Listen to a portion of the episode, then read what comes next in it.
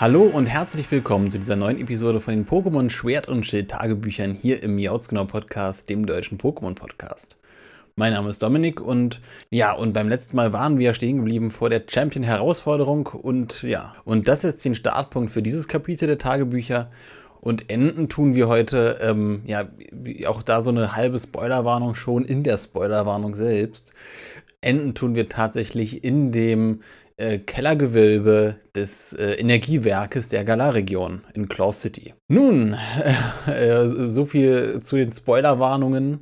Ähm, wie gesagt, wenn, wenn ihr euch da schon irgendwie latent gespoilert fühlt, ich kann es absolut verstehen, aber ab dem Punkt weiß ich nicht, wie ich die äh, Szenerie und diese, diese Kapitelmarken, nenne ich sie mal, äh, anders beschreiben könnte, ohne dass ich da irgendetwas spoilere. Denn ja, denn die Handlung hat ja doch den einen oder anderen Twist genommen. Das ist das äh, Spiel der gebrochenen Erwartungen. Und ja, das Spiel, welches sich äh, mitunter am meisten vom alten Fahrplan quasi verabschiedet und sich denkt, ja gut, dann gehe ich doch mal jetzt einen anderen storytechnischen narrativen Weg. Aber genau, wir waren stehen geblieben auf dem, äh, ja, auf dem Stadionfeld, äh, laufen gerade unserem Champion Delion entgegen. Es findet ein bisschen Dialog statt, äh, um das Ganze noch mit, mit Epicness zu untermalen. Und äh, ja, dann machen wir uns bereit für den Kampf. Doch dann passiert etwas. Oh, wer hätte es äh, kommen sehen? Wer hätte es äh, erahnt? Wunder, oh Wunder. Äh, der Kampf wird unterbrochen. Von niemand Geringerem als Chairman Rose. Ja, als ob er es nicht schon selbst angekündigt hätte in einem äh, Nebensatz schon äh, zuvor. Ja, ist er es jetzt selbst, der dann quasi sagt, okay, die Initiative ergreife ich. Ähm, er erscheint auf dem Bildschirm und äh, sagt und kündigt an, er hat die finstere Nacht eingeläutet. Ja. Hinter ihm im Hintergrund sind dann auch verschiedene komische ähm, Pylonen zu sehen. Das äh, hat mich ein bisschen verwundert. Das sah schon sehr, sehr technisch aus. Ähm, ja, und das Einläuten der finsteren Nacht sorgt wohl dafür, dass äh, Folgendes passiert. Äh, überall brechen jetzt quasi ja, Energieforten äh, empor. Überall in der Galar-Region.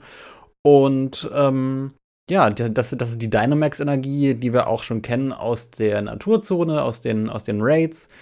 Ähm, uns dort optisch auch bekannt ist. Und ja, das sorgt dafür, dass äh, dann auf kurz oder lang wohl die ja, unterschiedlichsten Pokémon dann äh, Giga Dynamaxieren. Uah, furchtbares Wort. Auf jeden Fall riesen, riesengroß werden ähm, durch die äh, Bedrohung dieser Energie. Ja. Unser, unser Champ Delion äh, spurtet dem entgegen, um das aufzuhalten. Ich meine, seine Redewendung war hier bei Champ Time oder irgendwie sowas. Auf jeden Fall, wo man sich denkt, okay, wow, äh, die Lage ist ernst und jetzt kommt da irgendwie so ein silly Joke-Humor. Ähm, ja, auf jeden Fall äh, nach einem kleinen Gespräch mit dem guten Hop äh, finden wir uns dann im Schlummerwald wieder. Dort, wo wir nämlich, äh, wir haben jetzt genug Puzzleteile zusammengesammelt, ähm, äh, wo wir nämlich äh, dem legendären Pokémon, was auf unserem äh, äh ja, Cover drauf ist, auf unserem jeweiligen Spiel, ich habe die Schild-Edition, ähm, ja, unserem äh, legendären Pokémon begegnet sind. Und ja, wir haben jetzt äh, eins und eins zusammengezählt mit dem guten Hop und gesagt, hey, ja, dieses Pokémon, das kann uns vielleicht helfen. Und ja, nach einem kurzen Intermezzo dann auch noch mit der Professorin Gehilfe, nein, nicht mehr Gehilfin, sie ist ja selbst Professorin, mit der Professorin Sania machen wir uns dann auf in den Wald und suchen dann die Stelle auf, wo wir das legendäre Pokémon das letzte Mal gesehen haben. Derweil äh, droppt dann Sania, ich glaube Sania war es, äh, kann auch sein, dass es Hopf war, aber ich meine, das war Sania, droppt dann den Namen des Pokémon Samazenta und äh, das, das Begleit-Pokémon äh, Sashian. Und äh, genau, und wir gehen dann weiter und weiter und weiter. Und äh, auf einer Brücke erscheinen die beiden uns dann. Das ist alles schon sehr, sehr dramatisch. Ähm, wir gehen dann weiter und ja, dann kommen wir quasi in ja, ja so einem ja, Tal, in so einem kleinen, kleinen Eck an, in so einer Waldlichtung. Ja, Waldlichtung trifft es ganz gut. In so, einer, in so einer Lichtung, wo dann so eine kleine Ruine ist und dort liegen ein rostiges, äh, ein rostiges Schwert und ein rostiger Schild. Und ja, ab dem Punkt wurde mir dann so ein bisschen gewahr, wie das jetzt zu funktionieren scheint. Ja, also Ähm, wir haben ja auf der Brücke äh, die beiden legendären Pokémon jetzt äh, auch nochmal gesehen gehabt. Beide tatsächlich. Und ähm, wir sehen jetzt auch hier in dieser, in dieser Lichtung ähm, sowohl das, das, das äh, Schwert als auch das Schild. Das heißt, beide Pokémon tauchen auf und äh, spielen eine entsprechend große Rolle. Ne? Also wie halt auch zuvor, wo dann hinter dieser Ruinenwand die Statuen zu sehen waren und beide halt auch zu sehen waren. Also es ist halt nicht so, dass ähm, die äh, Unterschiede, also man, man hat es ja zum Beispiel bei ähm, äh, Gold und Silber so gehabt, dass dann entweder Ho-Oh oder Lugia die größere Rolle spielt ähm, und eher zu finden war. Oder in Rubin und Saphir war dann entweder Kyogre oder, oder Groudon. Und ja, jetzt ist es hier quasi so, dass wirklich beide eine größere Relevanz spielen und quasi den jeweiligen Counterpart von dem Spiel, was man halt eben nicht hat, äh, übernimmt dann der gute Hop. Und äh, ich finde ich find den Ansatz ganz, ja, ganz schick und ganz, ähm, das fühlt sich ganz organisch an, weil ich, äh, ne, bisher hat man das dann auch so von der Story her immer erklärt, von wegen, ja, das ist halt eine andere Realität, weil eigentlich ist ja, ne, ne, ne, und äh, auch jede Cartridge unter sich, also deine Saphir-Edition und meine Saphir-Edition sind ja auch zwei unter unterschiedliche Realitäten und so weiter, aber auch halt äh, Saphir zu Rubin ist eine andere ähm, Realität. Und ähm, ich finde das so zu lösen, dass man ähm, beide, ähm, beide Pokémon hier in dem Spiel in derselben Story integriert, in einem sel in einer, selben oder ähnlichen Gravitas, das, das macht das Ganze sehr organisch und sehr, ja, sehr angenehm, sehr, sehr, sehr schmissig. Ähm, genau. Und ja, dann äh, nehmen wir den Schild oder das Schwert, je nachdem. Ich habe die Schild-Edition. Ich nehme das Schild, hab dann das Schwert. Wenn ihr die Schwert-Edition habt, umgekehrt. Und ähm, ja, dann äh, war ich erstmal so ein bisschen planlos verloren in der, ja, auf dieser Lichtung und dachte mir, okay, hä, passiert hier jetzt noch was? Ne, habe ich erstmal planlos den guten Hop angequatscht und ja, der äh, bringt uns dann mit einem Flugtaxi nach Claw City, denn dort geht die Handlung weiter. Und das war so, äh, okay hm, schwierig. Also so, so generell irgendwie so ein bisschen, ähm, ja, den roten Faden. Also ich finde es, also diese, diese Flugtaxis, die erfüllen auch so einen, so einen, so einen, so einen storytechnischen Zweck irgendwie. Wenn, wenn man sagt, okay, die Story geht dann von der einen, einen Seite dann irgendwie dann auf der anderen Seite weiter, auf einem anderen Teil der Karte und der Region, dann kann man einfach sagen, ja gut, dann nehmen wir schnell das Flugtaxi und gehen dorthin. Ähm, na gut, man hat auch vorher in den anderen Spielen dann sein Pokémon äh, mit, der, mit, mit der VM Fliegen gehabt und gesagt, okay, dann fliegen wir jetzt dahin und dann fliegen wir jetzt dahin. Aber mich hat das ein bisschen irritiert, dass man da jetzt an dieser äh, ja, an dieser Lichtung mit der Ruine irgendwie nicht mehr weiter ergründet, okay, ja, was ist hier passiert? Was war denn dieser Ort, dieser Schrein? Was war denn das jetzt genau? Ähm, und warum ist die Ru Ru Ruine zerfallen und, und äh, vergessen? Ich meine, dieses Schwert und das Schild, das lagen da jetzt die ganze Zeit rum, irgendwie all die Generationen hinweg auf einem Altar, als ob die da wirklich irgendjemand bewusst platziert hätte. Aber ich glaube, das ist eine Sache, die auch nicht weiter aufgeklärt wird und aufgelöst wird. Das ist, ähm, ja, keine Ahnung so wieder so ein typischer Fall von Pokémon-Logik im Zweifelsfall ähm, und ein Fall für den guten Lennificate, der dann über unlogische Dinge in Pokémon sich echauffiert. Und äh, ja, so, so geht's dann weiter. Nee, Quatsch. Ein, ein, äh, ein Aspekt, den habe ich komplett vergessen. Äh, ich habe mich sehr, sehr gefreut. Äh, eins der äh, großen äh, Fan-Favorites an Pokémon der Galar-Region ist ja bisher noch nicht aufgetaucht auf meinem Radar. Und das ist ähm, ja das Smogmog das äh, ähm, Alola Smogmog hätte ich fast gesagt, äh, Galar Smogmog. Und ähm, auf dem Weg dorthin zu diesem Schrein, ja, habe ich gesehen, dass äh, dieser Schlummerwald tatsächlich die Gegend vom äh, Galar Smogmog ist. Also, dass da quasi wilde Smogmog umherdümpeln und ich habe mir da direkt eins gefangen und ich habe mich total gefreut, weil das Pokémon einfach unfassbar genial aussieht mit dem, mit dem, ja, ich will fast sagen, milchbarthaften äh, Gedöns, äh, ja, Dreck, was ist das? Äh, Unrat. Unrat, der gereinigt wird und oben kommt ganz klarer Duft raus und ganz klare Luft. Äh, ja, hat mich sehr, sehr gefreut, äh, den guten Kollegen da zu fangen und jetzt äh, in mein Team aufzunehmen. Ja, ähm, Genau, und dann geht es weiter nach Claw City, wo uns dann auch direkt, ähm, oh Gott, mir fällt sein Name gerade nicht ein, äh, der Arenaleiter der äh, Stadt Claw City, äh, der Drachen-Arenaleiter, äh, uns in Empfang nimmt und sagt, okay, ja, mh, hm, hier ist alles irgendwie ganz komisch und die Pokémon, die rasten komplett dann aus und wir gehen dann rein in die Arena und äh, die gute Olivia begrüßt uns. Das hat mich ein bisschen überrascht und sagt uns, also ich habe ich hab sie gesehen und dachte mir, okay, fuck, jetzt muss ich nochmal gegen Olivia kämpfen, aber nein die guten alten Zeiten, wo man einen, äh, ich sag mal, Evil Team Vorstand mehrmals besiegt ähm, oder besiegen muss, sind wohl vorbei, denn die Olivia, die gute Olivia, äh, kommt uns entgegen und sagt Hilfe, Hilfe, Hilfe. Ne? Ähm, erklärt uns diese Problematik auch nochmal genauer. Ich glaube, ich habe jetzt ein bisschen zu sehr vorweggegriffen. Ähm, denn das ist jetzt quasi die erste Stelle, wo es nochmal groß gesagt wird, dass die Pokémon auch ein großes Problem sind, ne, im wahrsten Sinne des Wortes. Äh, die ähm, äh, Giga Dynamax oder die Dynamax-Energie, die äh, ausströmt, die wird äh, ja die Galar-Region zerstören, insofern, dass die ganzen Pokémon halt riesengroß werden und äh, ja, letzten Endes die Region komplett platt machen. Und sie erwähnt das erste Mal ähm, ein Pokémon, ein mysteriöses Pokémon, was bisher noch, ich meine, noch nicht erwähnt wurde, äh, Endynalos, ähm, was äh, der gute Chairman Rose wohl im Unterkeller von äh, seinem Energiewerk hier in, in Claw City äh, im Unterkeller wohl wiederbeleben möchte.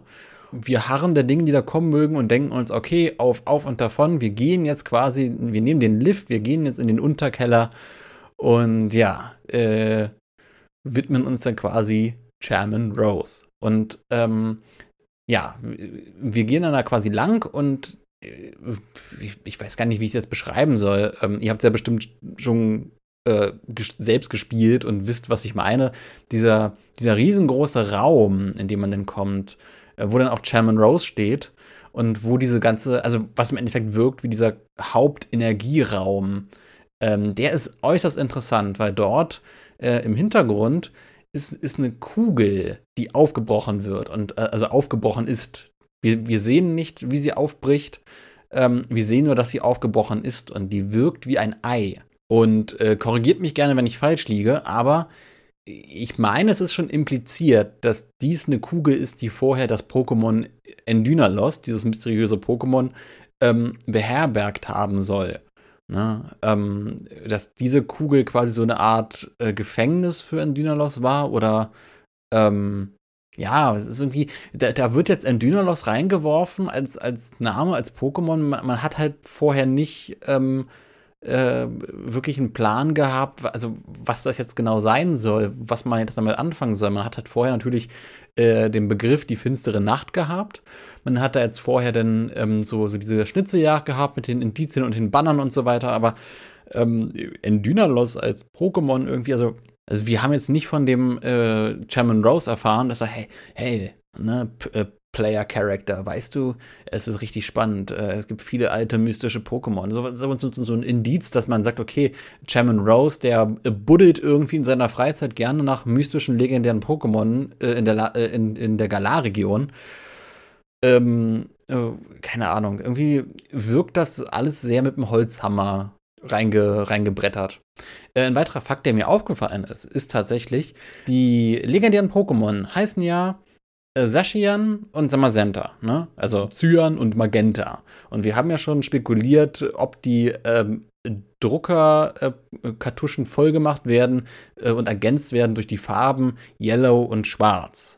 So, so war ja unsere, unsere Theorie. Ich meine, das, das war mit Nils zusammen, haben wir da spekuliert ob die beiden äh, Gegenstücke oder das dritte Gegenstück dann quasi schwarz und gelb in sich vereint, um, um quasi so eine Art Gegenpol zu Zyren und Magenta zu, zu bilden. Und was ich hier interessant finde, ist tatsächlich, dass der Raum, dieser ganze Energieraum, halt wirklich von den Farben gelb und schwarz dominiert ist. Also ich weiß jetzt zu, zu dem Zeitpunkt der Aufnahme noch nicht, wie Endynalos aussehen wird, ob es ein gelb-schwarzes Pokémon sein wird. Ich finde das aber sehr, sehr schön, dass zumindest in diesem Raum hier die Farben Gelb und Schwarz dominieren, denn die sind ja quasi die Counterparts dann jeweils zu, zu Sashian und Samazenta.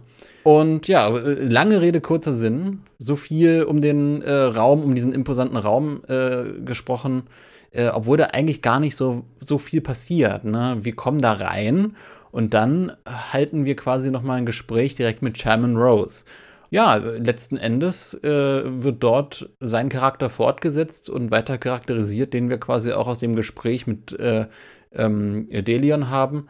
Nämlich, ja, dass wir, äh, dass, dass, dass, dass, dass er gar nicht böse ist, dass er gar nicht, also aus seiner Perspektive nicht böse ist, sondern dass er, ja, sich selbst eher als Mittel zum Zweck sieht, um äh, für das Allgemeinwohl quasi ein großes Ziel zu erreichen, dass man alle ähm, genug Energie haben für die nächsten äh, äh, tausend Jahre und er dann eine große Energiekrise auf uns äh, hereinkommen sieht und hereinströmen sieht. Und ähm, er diese Problematiken, die jetzt gerade da durch sein Handeln entstehen, versteht, aber letzten Endes aber er sich da genötigt sieht, halt ähm, dieses Opfer zu bringen und er und, und, und sich die Hände schmutzig zu machen, so ein bisschen.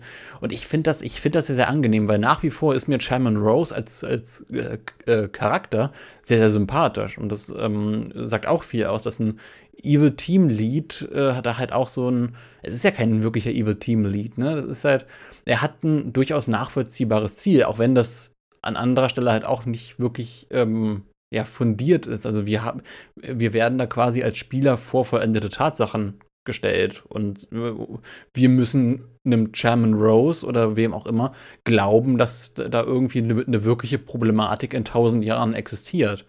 Ne, aber wenn wir das ihm glauben, dann äh, ist das durchaus, also dieser äh, Charakter, der hat da nicht irgendwie ein, ja, ich sag mal, Herrscherziel oder ein Zerstörungsziel. Er hat halt wirklich das Ziel, etwas Gutes für die Allgemeinheit zu tun und geht dafür quasi einen, einen negativen Weg, aber letzten Endes ist er kein böser äh, Charakter. Und das finde ich sehr interessant, dass er quasi ein Antagonist ist, der halt auch nicht böse ist. Und damit fehlt uns ja quasi wirklich ein kompletter böser Antagonist in diesem Spiel bisher.